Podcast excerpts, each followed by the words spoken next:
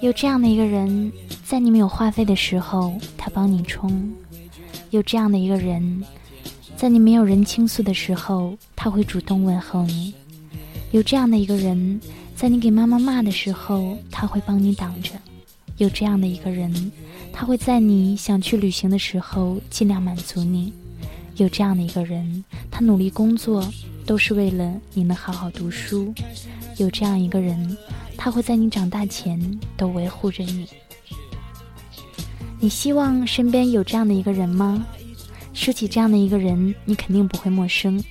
没错，这个人我们大家都亲切的称他为姐姐。那这期带给大家的这篇真实的故事，也希望能够带给大家正能量。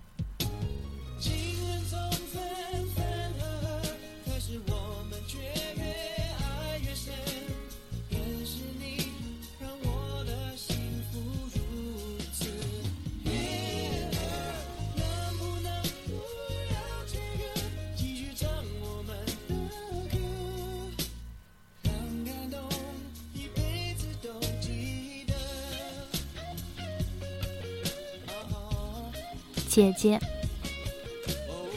张佳佳。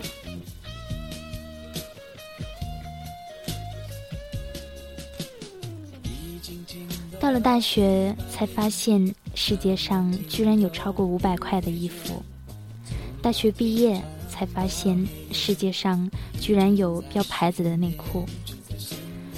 我在初中的时候，自己偷偷买了条二十块的短裤。结果被全家人双规。曾经以为真维斯什么的就是名牌，非常牛逼。突然逛街，发现阿迪、耐克，大惊失色。这是金丝做的吗？从那天开始，抢劫、杀人放火的念头，我每天都有的。一切敌不过时光。工作之后，始终坚持认为。女人就应该有好的化妆品、好的服饰，花再多的钱也应该。因此，我依旧穿不超过五百块的衣服，没有牌子的内裤，希望能赚到钱给女人买最好的化妆品、最好的服饰。后来发现，女人找得到好化妆品、找得到好衣服，就是找不到好的男人。而我赚了钱也没人可以花。赚到钱了，就开始慢慢不是好男人。好男人大多买不起最好的化妆品、最好的服饰。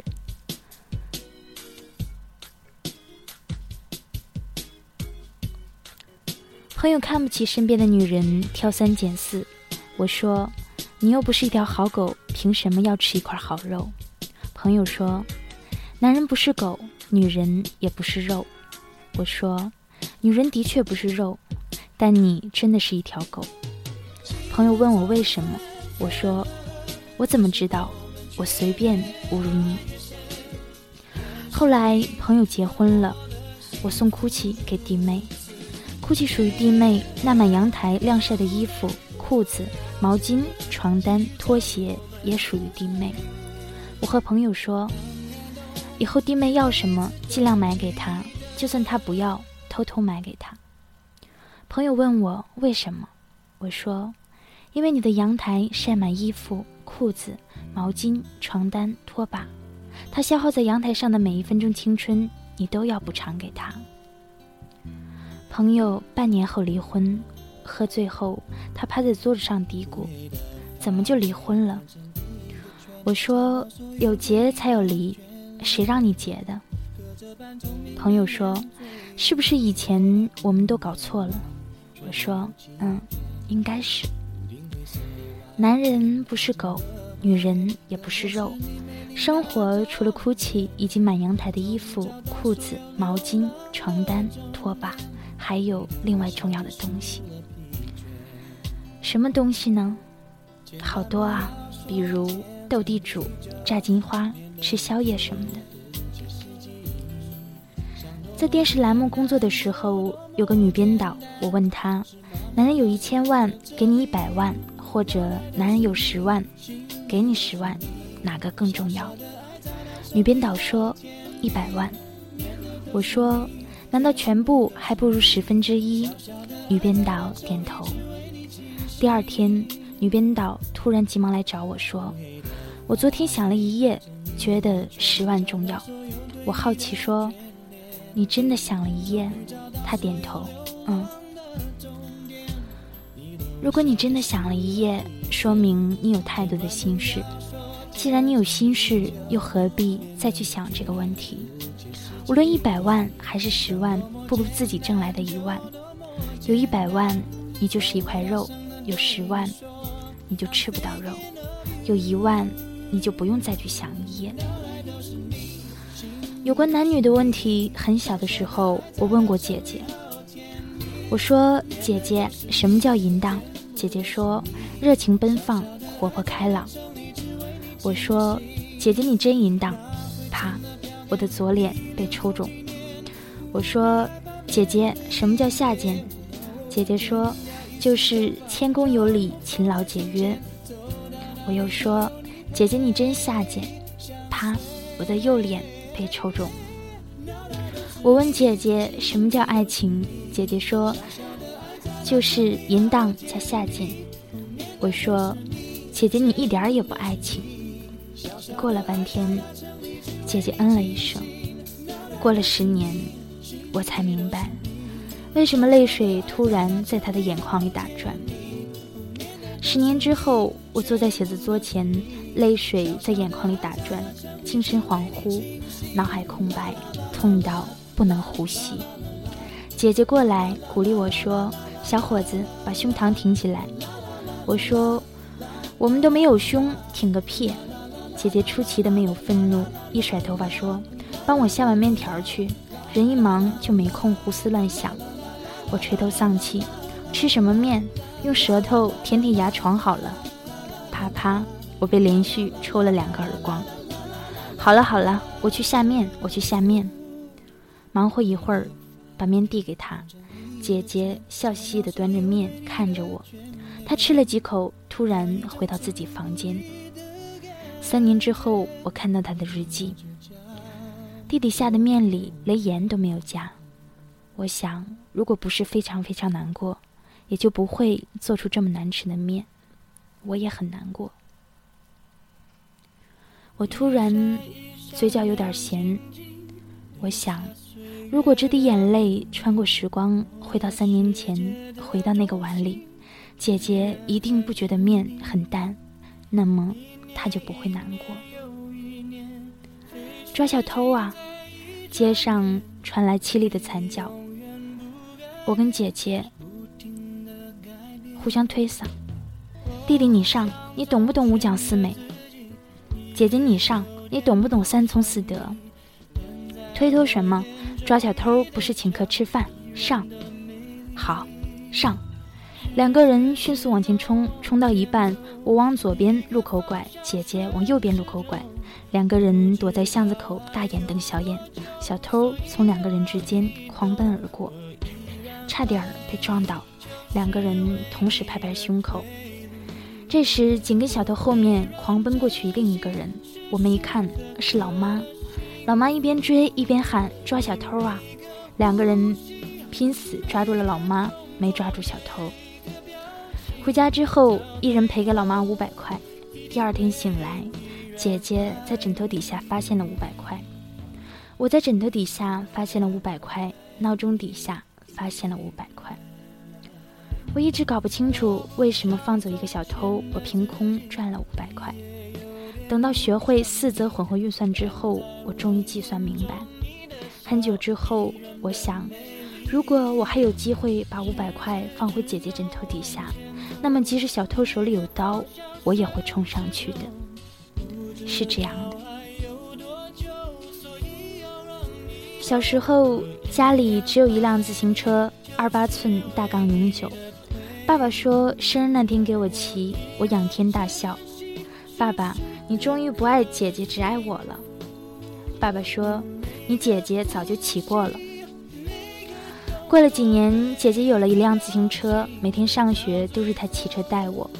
我说：“姐姐，我骑车带你吧。”姐姐说：“滚。”我说：“老子力气太多了，用不完。”姐姐又说滚。得到这样的回复，我很生气，就在车子后面滚来滚去。两个人从小桥上摔了下去。姐姐说：“我以后再也不带你了。”我说：“你骑车的水平跟阿黄一样。”姐姐问我：“阿黄是谁？”我说：“阿黄是舅舅家养的狗。”姐姐说：“你是混蛋。”我又说：“你是母混蛋。”就如此吵了很久，直到导致上学迟到。又过了几年，我们去大城市的舅舅家玩，姐姐又骑车带我，有人喊下车。哇，是交警呀！我说：“警察叔叔，你抓他，是他骑车带我的。我是小孩子，你不能抓。”姐姐说：“警察哥哥，你抓他，是他要坐我车的。我是中学生，你不能抓。”警察一身冷汗。我说：“警察叔叔，你抓他，我不认识他。”姐姐说：“警察哥哥，你抓他，他是我在路边捡的。”我说：“捡个鬼，你要不要脸？”姐姐说：“要个魂，马上就要罚款了，还要什么脸？”警察叔叔很无奈地说：“你们走吧，以后不要再骑车带人了。”姐姐终于要去外地上大学了，把她那辆自行车留给了我，我很开心，一晚上没睡着。我们全家送姐姐，姐姐上了火车，我突然眼泪哗啦哗啦流。一边流还一边追火车，姐姐，我把车子还给你，你不要走了。姐姐隔着车玻璃喊，我听不见，但是可以从她的口型中认出来。不要哭。我拼命追，用手背抹眼泪，拼命喊，狗才哭，我没有哭。从那个时候开始，我最害怕听到火车的汽笛，听到汽笛就代表要分离。送走姐姐之后，我骑车去上学，被很多很多同学笑话，因为那是一辆女士自行车。大家说我是人妖，说我娘娘腔，我依旧骑，因为感觉姐姐就在自己身边。到了现在，我走到储藏间，看到这辆自行车，还是会不停掉眼泪，小声说：“掉你大爷，掉你大爷。”一九八八年，舅舅送给我一个从未见识过的东西——邮票年册。我很愤怒，姐姐，舅舅太小气了，送了一堆纸片给我。姐姐说：“那你十块钱卖给我。”我说：“太狡诈了，你当我白痴呢？这堆纸片后面写着定价一百九十八。”姐姐说：“纸片越来越不值钱，你现在不卖，明年就只值一块。”我问为什么，姐姐说：“你没看到这里写着？”保值年册，收藏极品。什么叫保值？就是越来越不值钱，卖不卖？我说二十块。姐姐说成交。于是每年的邮票年册，我都以二十块的价格卖给姐姐，一直卖到一九九二年，四本一共八十块。由于压岁钱都要上缴，所以这八十块成了我无比珍贵的私房钱。而从这一年起，舅舅不再送了。小气鬼！当年姐姐去外地上大学，第二天她就要离去，我在床上滚了一夜，十六张五块钱，你一张我一张，数了一夜，一直在想她去外地会不会被人欺负。以前她被人欺负都是给我两毛钱让我骂人家的，那她去了那么远的地方，一定要带钱。嗯，给她十块，可以请人骂骂五十次。万一被人打怎么办？他上次被婶婶打，他说给五毛钱，我都不愿意帮他打。外面人肯定价格更高，打手请一次算一块好了，给他二十。我心疼的看着钱被分成了两沓，而他那沓慢慢比我这沓还高。算着算着，我睡了。最后我塞在姐姐包里的是八十块。送走姐姐那个瘟神，我人财两空。回到家里，突然非常沮丧，就躲进被子睡觉。在被子里，我发现四本年册，每本年册里都夹着二十块。我躲在被子里，一边哭一边骂：“姐姐和舅舅一样小气，一本只夹二十块，人都走了，起码夹五十块，对不对？”到了今天，这些夹着二十块的年册，整四本还放在我的书架上。一天，我擦擦灰尘，突然翻到一九八八年的那本，封背有套金的小字，写着定价一百九十八。那你十块钱卖给我？太狡诈了！你当我白痴呢？这堆纸片后面写着定价一百九十八，纸片越来越不值钱。你现在不卖，明年就只值一块。为什么？你没看到这里写着保值年册，收藏极品？什么叫保值？就是越来越不值钱，卖不卖？想到这些，眼泪滴滴答答，把一百九十八变得那么模糊。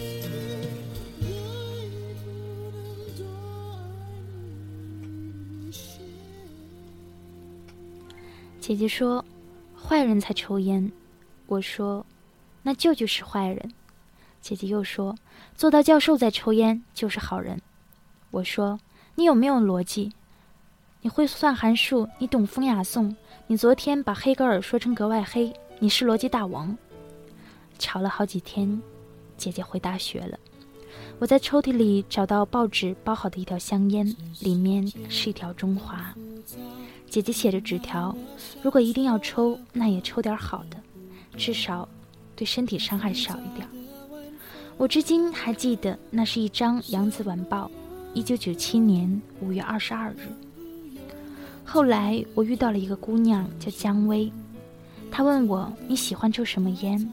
我说：“我喜欢抽好一点的。”她说：“为什么？”我说：“对身体伤害少一点。”寒假结束之后，他带了一包烟给我，一包中华，里面只有十一根烟，四根中华，四根玉溪，三根苏烟，总比没有好。我说：“你哪里来的烟？”姜薇说：“过年家里给亲戚发烟，我偷偷一根一根收集起来的。”我说：“寒假二十天，你只收集到十一根。”姜薇说：“还有七根被我爸爸发现没收了。”后来，姜薇消失了。《扬子晚报》在我的书架上，那张《扬子晚报》里，我夹着一个中华香烟的烟壳。只有这两个女人，以为抽好一点的烟，会对身体的伤害少一点。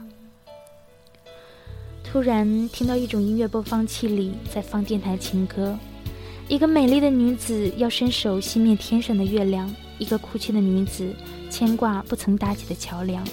自此一枕黄粱，一时荒凉。藤折不能自己，掌纹折断。这里是无所不痛的旋律。姐姐再也不会痛，姜薇不知道在哪里。希望她比我快乐，并且永远快乐。姐姐教我打字，花了半年的时间。打字课程，一九九八年八月二十七日开始教授。九月一日，他回大学，自动转为函授。我问他：“A 后面不是 B 吗？为什么排的是 S？B 后面不是 C 吗？为什么排的是 N？” 姐姐说：“打字机之父发明的，跟我没关系。”我又说：“字母这么乱伦，姨妈和叔叔凑在一起，他们家谱和希腊神话一个教养。”姐姐说：“你他妈的学不学？”我说：“字母太乱伦了，玷污我的视线。”姐姐说：“让你掌握键盘的顺序和乱伦有什么关系？”我说：“己所不欲，勿施于人。要是我摸你胸，你一定用刀杀了我。”说完，我的右脸和左脸全部肿了。姐姐说：“学会打字对你有好处的，可以泡妞。”我说：“泡什么妞？我不如把钱省下来买三级片儿。”姐姐说：“你看，你看。”这叫做 QQ，可以让远方的美眉脱胸罩。我说是戴安芬的吗？姐姐说，你学会了不就可以自己问了吗？于是姐姐帮我申请了一个 QQ 号，然后两个人搜索各地的美眉。我在姐姐的指导下加了一个北京的美眉，ID 是无花果。我有了点兴趣，发了句 “girl fuck fuck”，一点反应也没有。我又发了句。Dog son, please fuck。一点反应也没有。我发火了，一下发了三句骂的。姐姐发火了，说：“人家头像是灰色的，说明不在线，不在线还 Q 什么？Q 他妈蛋！”我立刻失去兴趣。姐姐诱惑我，如果学会打字，就可以用流畅的语言勾引他。这被我断然拒绝。正直的青年一定和我一样会拒绝的。这些乱伦的字母不是好东西。一九九八年九月一日，姐姐回大学，把电脑带回去了。我唯一遗憾的是《仙剑奇侠传》没有通关，月如刚刚死在镇妖塔。但姐姐不会这么小气吧？我就开始翻姐姐的房间。我在她房间翻到的东西有席绢的《交错时空的爱恋》，沈亚《舆情全局》。这是什么玩意儿？星座是什么玩意儿？把所有东西摔出来。箱子底下是一张纸质键盘，键盘上有一张字条。我知道你会翻到这里，麻烦你学习一下字母的顺序。我大惊失色，全世界的姐姐难道都这么狡猾吗？结果我就在纸质的键盘和电话里督促的声音中过了一个学期。我说：“A 后面为什么是 S 而不是 B？” 姐姐说：“A 后面是 S，B 后面是 N。”我说：“复杂的要死。”整整半年，我依旧不能理解字母为何如此乱伦。乱伦的东西，如果班政治都不会学习的。一九九九年二月七日深夜十一点四十一分，我依然等在火车站，因为姐姐说她那一分钟回到家。结果等到一九九九年二月八日四点三十分，姐姐和一辆轿车拼命，瞬间损失了所有生命值。一九九九年二月八日十七点四十八分，我赶到了北京。房间一片雪白，狮子的翅膀雪白，天堂的空间雪白，病房的床单雪白，姐姐的脸色雪白。她全身插满管子，脸上盖着透明的呼吸器。我快活地奔过去，哈哈，不能动了吧？他脸上没有一丝表情，紧闭双眼。为什么我看到他仿佛在微笑？要么我眼花了，要么他又偷了我写给隔壁班花的情书。旁边一个穿白大褂的人说：“他不能说话，希望有力气写字给你。”可是姐姐抓不住笔，这货从来就没有过力气。坐他自行车，他没有力气上坡；和他打架，他没有力气还手；争电视节目，他没有力气抢遥控器。他不写字，我就不会知道他要说什么。我想他应该有力气写字的呀。他帮我在考试卷上冒充妈妈签字，他帮我在过好寒假上写作文，他帮我在作业本子上写上名字。我呆呆地看着他，怎么突然就没有力气了呢？我去抓他的手，他用手指在我掌心戳了几下，一、二、三、四、五、六。一共六下，他戳我六下干什么？六六大顺，祝我早日发财。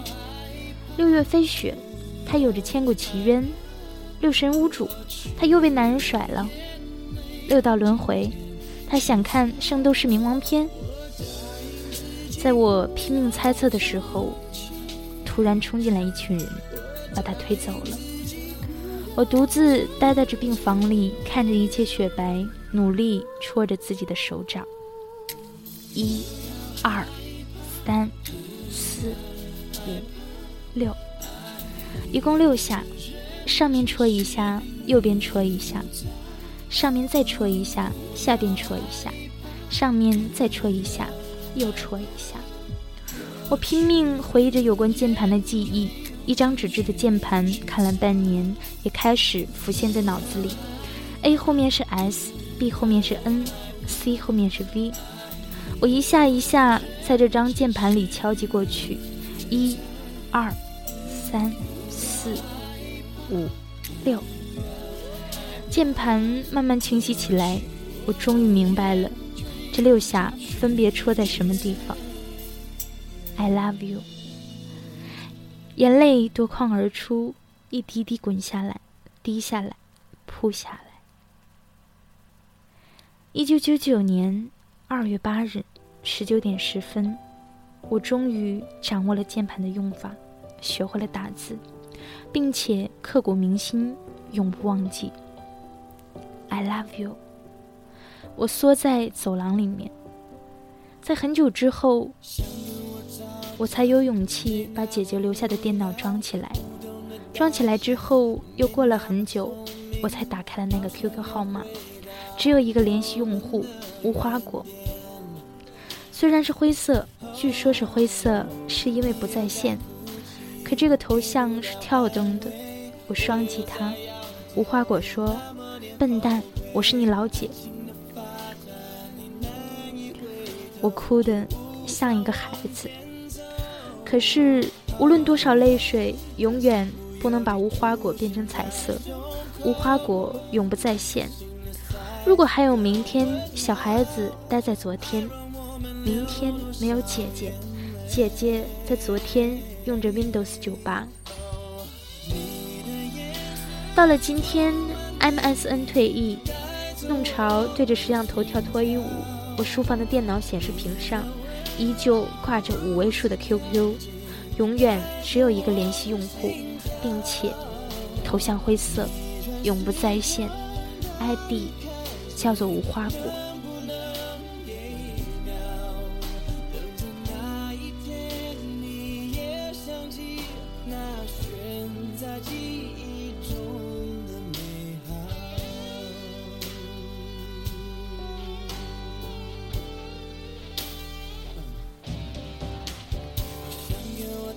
生育总是有一次阵痛，结果无数次阵痛；相爱总是有一次分离，结果无数次分离；四季总是有一次凋零，结果无数次凋零；自转总是有一次日落，结果无数次日落。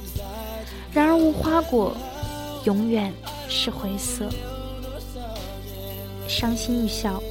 痛处望外，泪无葬身之地。哀莫过大于心不死。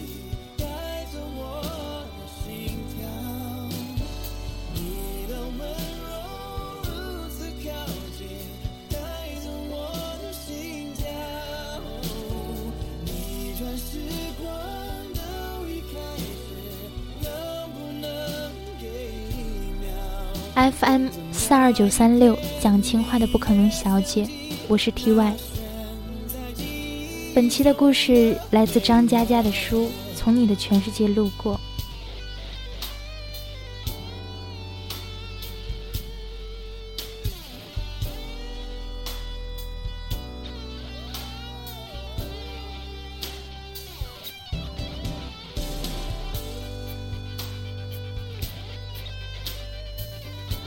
望大家能够珍惜在我们生命里那个被我们叫做姐姐的人。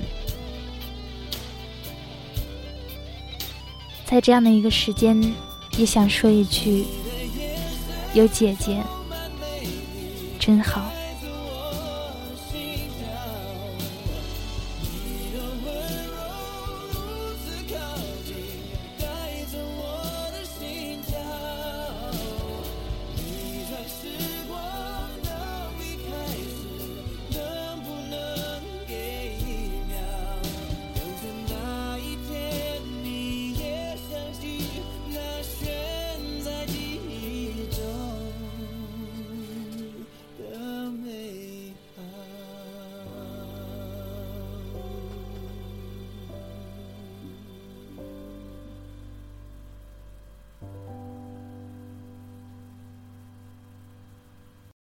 本期节目播放完毕，支持本电台，请在荔枝 FM 订阅收听。